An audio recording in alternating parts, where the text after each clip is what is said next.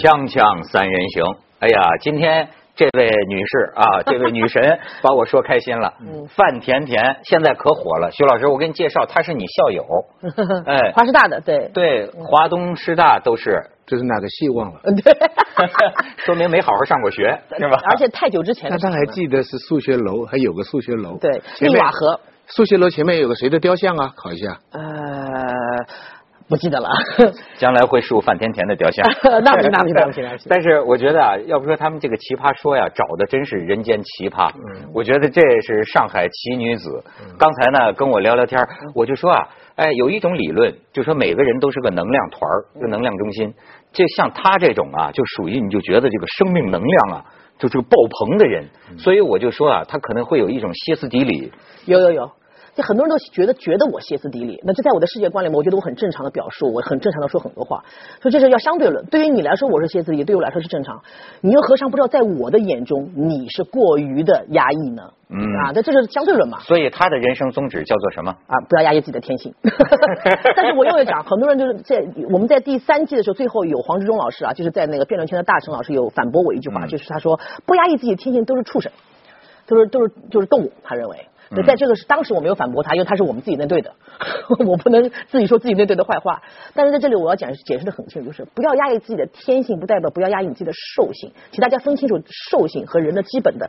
人性之间的区别啊，对，我们这儿聊的那都是这个现在社会上的流行话题。哎，我觉得今天他给咱们冲一冲。平常我觉得咱们这些人聊天啊，聊的都有点便秘，你知道吗？他痛快是吧？所以呢，嗯，我先给你下个套啊。好嘞，这个先看看三张照片。哎，这是最近大家爱聊的这个这个舒淇、冯德伦，你你知道了吗？徐老师，我听说了。哎，舒淇、冯德伦发布了结婚的消息。哎。没有什么婚礼，没有什么婚纱，这你瞧，我们的婚事就是这么简单，礼服就是这么随性啊，决定就是这么突然，没有任何婚宴跟派对啊，目前尚未怀孕。这个最好笑，P.S. 目前尚未怀孕。对 对对，哎，他已经恋爱了四年了，嗯。那他们不是为他们不是因为有孩子才决定结婚的，所以他们的结婚这句话的意义纯粹在于说，我们贝斯在互相非常相爱，想要跳入这个坟墓当中。看见这个消息，你的第一感觉是什么？羡慕、嫉妒和恨，非常嫉妒啊！呃，为什么嫉妒？很生气。为什么嫉妒呢？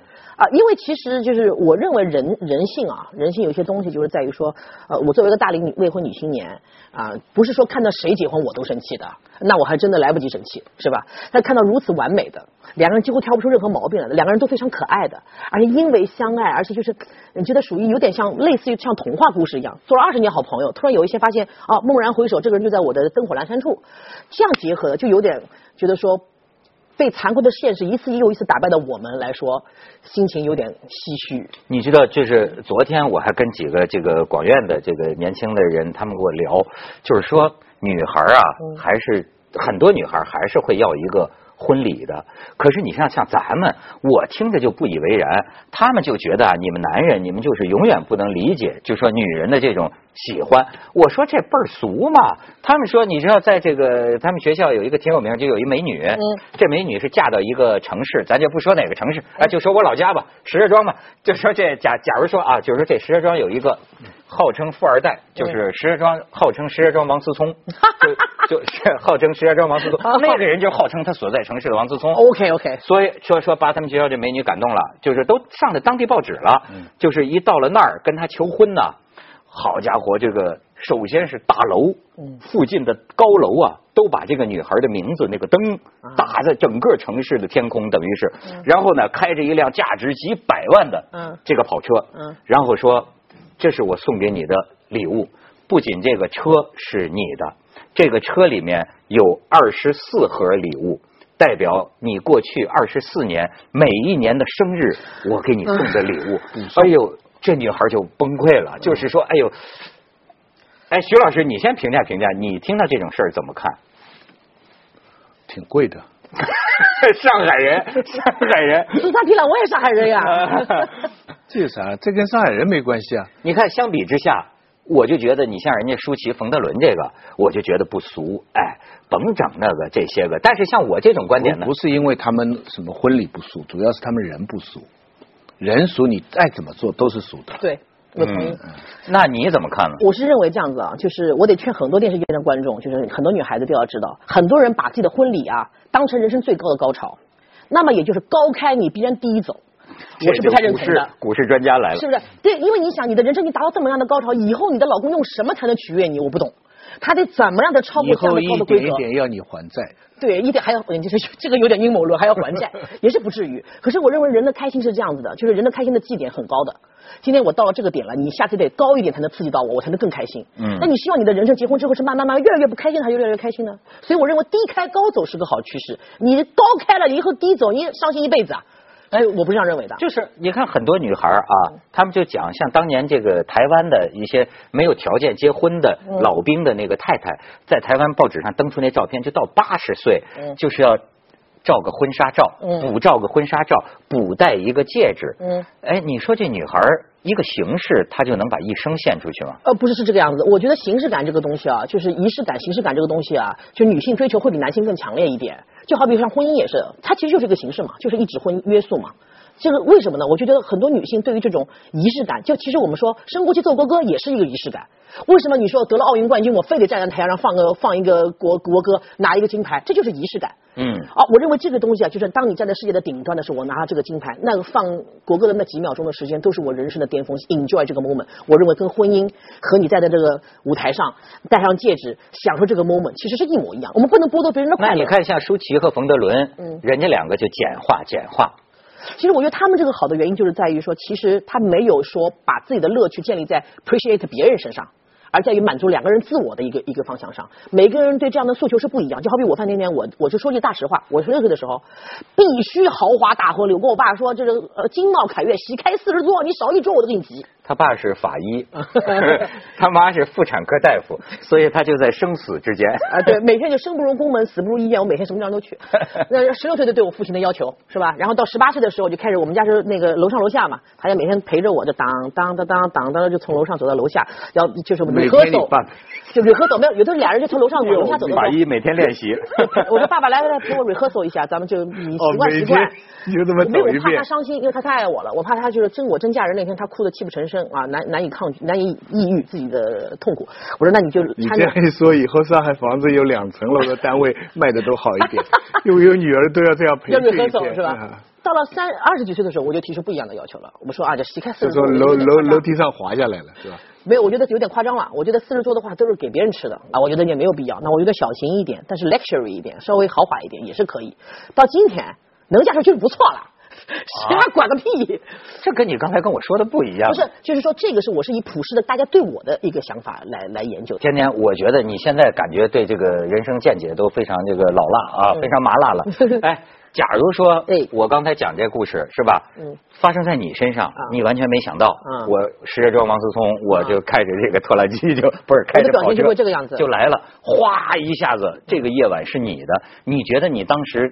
会怎么样？我就这个表情，你不会感动哈？不太会，我觉得做做。在我这个年龄所要的东西不是这种，已经不是这种东西了。我需要更多的是你在真实的世界里能够为我扛起一片天，让我认为婚姻不是我人生最高的高潮，结婚的那一天。我认为我的高潮，我一直在说，就是人生最高的高潮在于死的天，死前的一瞬间。我希望是慢慢慢慢再往上能够登。我希望我一直有东西可以炫耀。你看，今天他送了我一个什么？可能说明天他带我去什么地方旅行啊，或者怎么？就是大家慢慢的能够把这个回忆累积的多一点，放在这个瓶子里边，而不是一上来就给你满满的一桶水。你就连往里面添东西的余地都没有。你看他这建他呢意思就是说不要一次来，哎，要慢慢的细水长流，越送越好，大概是这个意思。但他前提还是男的要不断给他送东西，那是肯定。这个大前提是没有变化的。那自古来五千年，我觉得都是没有变化。看到没有？看到没有？呃呃，北京啊有个地方就广美，他们那地方，他跟我讲那个他们的那个生意经啊，对我也有点启发。他们他们那边呢，就是现在有有一个活动，就是说吃着吃着饭呐，就趴在那个墙上天幕上打出了这个女的啊。小孩的照片啊，以后的照片，然后一点点的照片，最后婚纱吧，当时呢那个男的就扑通就跪下这个东西。那么这个仪式就很感动人了，当时的女的就泪崩啊什么。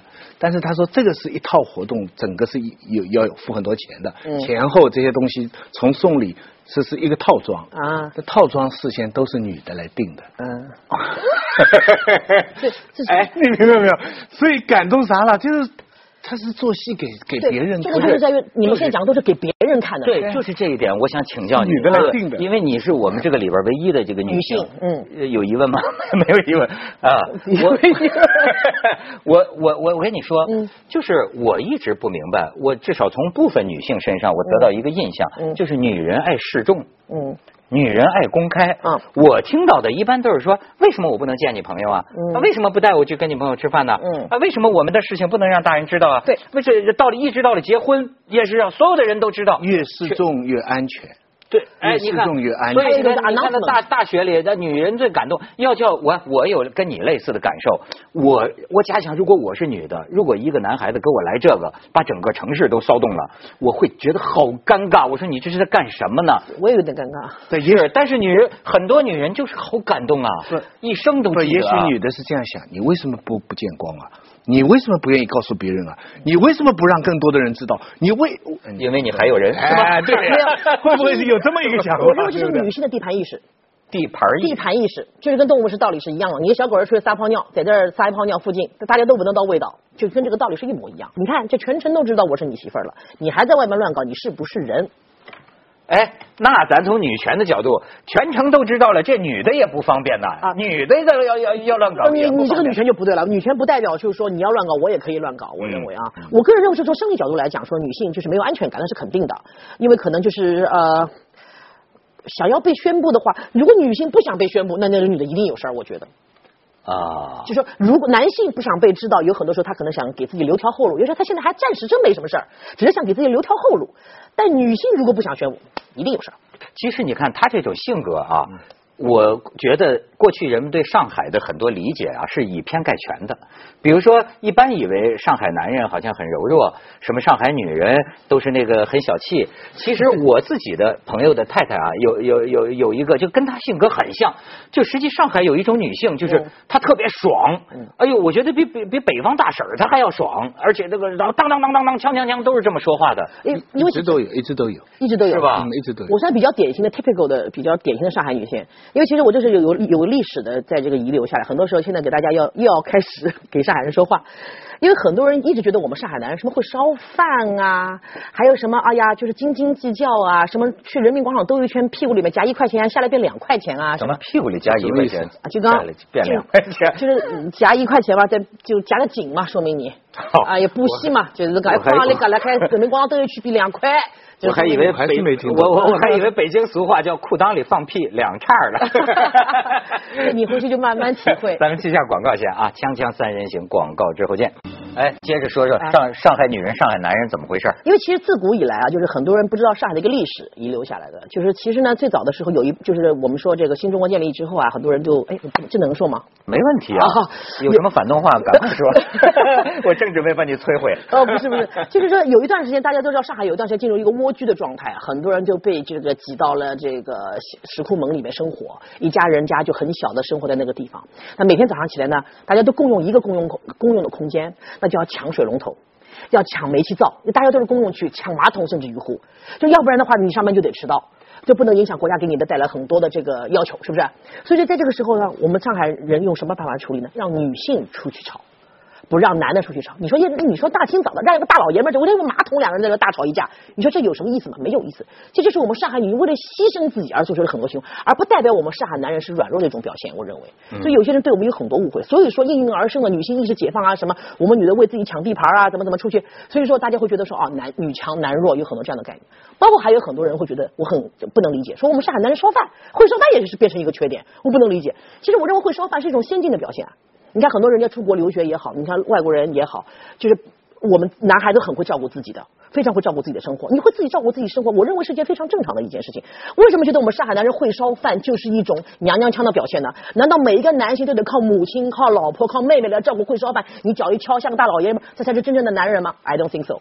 对，所以呢，你自己厨神还考了第六名，给男 朋友烧饭呢。我是这个样子，这是我的 benefit，嗯不代表是我应该要做的事情。就是我在我们的婚姻过程当中，我会做饭，我会做到一手一手好饭，是我们两个人一个很快乐的一件事情，而不是说我必须得做饭，这是两码事情啊。哎，现在上海女性代言人说完了，上海男性代言人也说一说。他那个新一代的上海人啊，我现在发现第一个特点呢，哎，现在有一个叫什么什么酱啊，啪啪啪皮酱啪皮酱啊嗯你你发现他们讲话哈，基本上就是上海人讲普通话，然后加英文，啊很自然的加 加一些英文，这是以前没有的。以前上海人讲的时候加了外文啊，是把它转换成上海话的。对对对对对 f o on say，对对对对那些话是转成上海话。他们现在呢，索性把这些英文加在里边了，嗯很自然，他也不是故意的，呃呃炫耀，嗯嗯加进去，这是我注意的个第一个一个现象。第二个呢，他讲的这个上海，他讲男的这部分啊，呃，基本上同意的。其实呢，呃呃，别的地方的男的也做饭，对嘛？但是呢，别的地方男的做饭呢，会觉得没有那么少，不是 不是，会觉得羞耻。嗯嗯，对对对。你东北男的和广东的男的，你要在家里老做饭呢，不要说男的旁边的朋友看不起他，老婆先看不起你。家里的人，他们觉得男的应该出去不是老爷们干的事儿对你啊应该出去赚钱，你应该吵架什么？你在家里做饭没出息。上海的女的呢，他们把这一层的观念去掉了。这个讲的是对。那女的干什么呢？女的呢，她说出去吵架呢，我这个倒 女的负责出去吵架，这个所以产生了这种奇葩。这个这个我 这个我倒见的比比较少。上海女的的特点，我觉得好像不是吵架，是什么吵架？是是管控男人。上海女的呢，一般是关了家门呢是比较厉害的，对的对外面呢是比较温柔的，是的一般是这样的。哎，上海女人对男人忠不忠？非我们有点就是啊，我的老公哦，那只能我骂，我可以把他骂成狗一样，但是外面的任何人上海女人对不可以碰他一下。你知道，就说虽然人的弱点都差不多，对对对可是相比之下，我这个北方人呢，嗯我跟上海朋友交往的感觉啊，我老是觉得他们给能给我清醒的建议。嗯你比如徐老师，嗯就我觉得好像他不大你的感受如何，他不大为情所困。对对对，他不大为情，这个很有意思。你知道，北方人经常是，就是作为我吧，经常是稀里糊涂，一时冲动就做了个决定。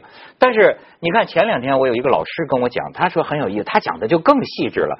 他说，在上海人里啊，有一种我不知道你们可以呃核实一下。他说，在上海人里啊，有一种宁波人，就是在上海人里有一种宁波人，就这种宁波人呢。他最精于什么呢？就是计算，嗯就你跟他说一个什么，嗯他在瞬息之间，嗯啪啪啪啪啪，各个参照系啊，他全都算得非常清楚，然后做出果断，做出决断，非常快的做出决断，而且这个决断呢，不受什么感情的困扰，就是。非常理智的，脑子里像个计算机一样，就这个算的非常快。嗯说连这个连上海人都很佩服呃。但是是宁波人是商家多啊，嗯宁波人在上海是属于中上，但不是最高，最高是苏州吧？哎，最高是无锡、苏州和广东。对哎，其次是宁波，阿拉阿拉哈，这个呃第一人称的主语哈，就是宁波话，它不是上海本地话。嗯但是我跟你讲，这些都是表面的，归根结底到最关键的问题、最关键的人生的事情，谁都是动情的。你不要以为这是讲道理，区别只是有些地方啊，他不，他明明在算计，他他不跟你算计，对他表面上都以感情来出发，这是最可怕的事情他了。发拧啊。就像我刚才其实，在休息室也一直跟您说，说势利眼这个事情，我就很生气。老是说我们上海人精啊，谈条件啊什么。我说这个事情有不喜欢钱的人吗？叫他出来跟我聊一聊，不可能有这样的人存在。重点就是，可能我们上海女人在谈婚姻这么重要的人生大事的时候，她把条件全放到前面，把丑话都说在前面，然后把未来全计算在里面。那她的目的是什么？希望我能跟你生活一辈子的。而且我觉得上海人的契约精神这点是非常好的，就是说哎我只要答应你了，我都不太会做不到。一般情况下，他都还钱。是吧不像我们每天整天说的 真的叫义气千秋。哎呀，哥们儿啊，兄弟啊，我这中南海三个亿的工程啊，哇，说的那么，明天打电话找人，人也没有的。所以刚才有一个，我我我就发现我跟甜甜的达达达到一个认识，就是我经常跟我的这个北京朋友这么讲，因为很多北京朋友说实话他不大喜欢上海人，嗯我就跟他们讲，我说啊，我说事实上我很多朋友是上海人，我说我后来明白了，也许你不能跟他玩的像咱们那么铁瓷铁瓷的，但是呢，哎。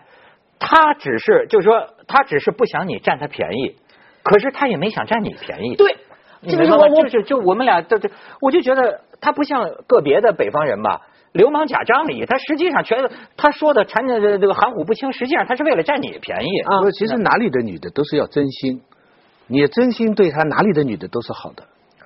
就是这话说，我就接不下去了，有点。你有真心吗？那你对婚姻制度呃乐观吗？我非常不同意。婚姻制度一对一是我不同意的。终于碰着咱们的人了，来吃广告，锵锵三人行，同志广告之后，来接着讲讲上海话。我我喜欢俩俩俩下上上上上海人。那你是你是比较好的，因为一般来说在俺的情况，我都绑了反黑，人家肯定讲反黑。我这个时候，另外那个人就会显得自己好像被排外了。嗯。所以很多人都会就说你们上海人很排外啊，巴拉巴拉，因为是语系的原因。那你说你跑到广东去，人家也不跟你说普通话，你还是觉得自己也是被排。我接着刚才的话啊，我插你，就这咱刚才不是讲的这个王宝强啊？嗯。我那天忘了，哎，有一个老师那天聊的很深刻。他说：“这个，这个，我准备这么谈啊。当然，最后我们也没请他上来，是吧？他说我准备这么谈。第一怕呢，我要讲王宝强的不对。嗯。第二怕呢，我要讲马蓉的不对。嗯。但是到第三怕，我要提出我的一个观点。嗯。就说这根本是婚姻制度的不对。这有意思吧？他说这是婚姻制度的悲剧。嗯。他生动的说明了现代婚姻制度走到今天面临的种种尴尬。”比如这老师就说了，说好比你比如说，嗯，咱要是未婚同居，哎是大行其道，两人有孩子，还会有这事儿吗？财产往哪转移啊？嗯，这不是都很都都挺好吗？一切的矛盾在于现代婚姻制度的种种的束缚，造成了这种悲剧。嗯，你同意吗？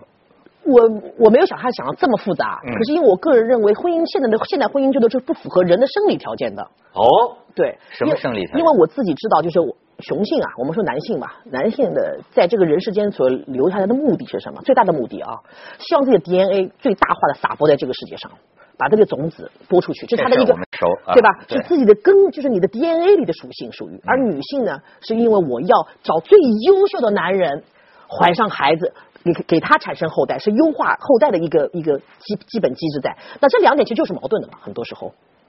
那你怎么理解这个女人出轨呢？你看，我觉得狮群就特别好。他也想撒满呢。不，我觉得狮群就特别好，狮子群。他觉得女性是追求质量，男性是追求数量。对，狮群呢是这样子。狮子。母狮子们大家聚在一块儿。对。有两位非常优秀的男狮子出现了。对。年轻，体力好。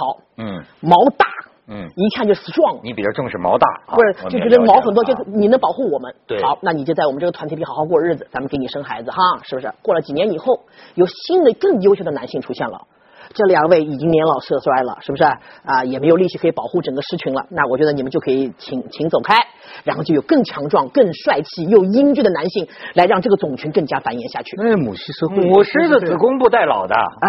没有啊，那你老了你可以干别的事情。它有一群啊啊，它有一群里边，所以女性都留在这里，男性出去了。他这个一群里边也在更替，这个这个是呃失足社会，也云南很多地方都是这样。不过你讲宝马案，我最近听到的一个说法是这样的：说那个韩国的那个首相啊，嗯走下飞机的时候啊，有人发现说这个就是马蓉，我们中国就是王宝强，宋杰呢就是奥巴马，